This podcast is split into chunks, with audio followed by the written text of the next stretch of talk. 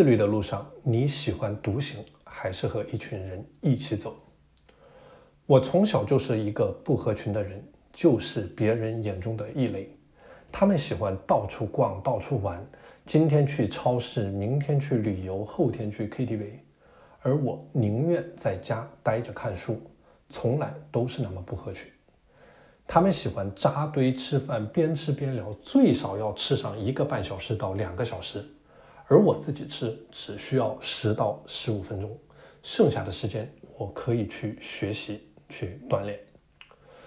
虽然朋友很少，甚至可以说是没有朋友，但我一直在提升自己。他们看不起我，认为我很孤僻，但其实我只是比他们更加理解时间的颗粒度，更加尊重时间而已。每个人都有着不同的时间颗粒度。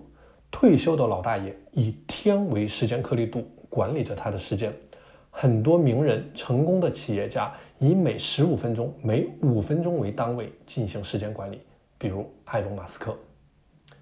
马斯克没有周计划表，没有日计划表，他以每五分钟为一个单位进行时间管理，在每一个五分钟调整他的工作计划。我虽然不能和这些成功人士相比。但也在尽可能的细分我的时间颗粒度，尽可能的在每个时间颗粒度去出成果，去保持一种紧迫感。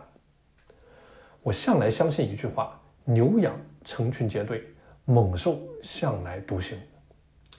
我见过很多不自律的人，面对目前的现状感到极度的焦虑，但是又没有毅力和方法去下决心改变自己。经常三分钟热度，时常憎恨自己不争气。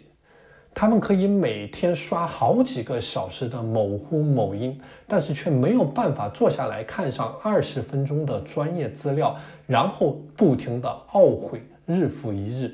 人生当中坚持的最多的一件事情就是放弃，整天混迹于社交网络当中。最终脸色蜡黄的对着手机和电脑的蓝光屏，甚至身边能聊天的朋友都寥寥无几。他们以最普通的身份淹没在人群当中，却又过着最煎熬的日子。你是这样的人吗？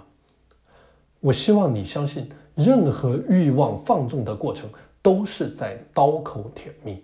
对任何有诱惑力的事物，哪怕是像刷某音、刷某乎、玩游戏这样的小事，你都要有着敬畏之心。只有自律，才是解决人生一切痛苦的根本途径。你是要做牛羊，还是要做狮虎？你自己决定。你如果想和我一起自律，想加入到我的自律打卡团当中，欢迎添加我的微信。P A N L E O N 一九八八，P A N L E O N 一九八八，我是时间管理潘宇宽，我们下期节目再见。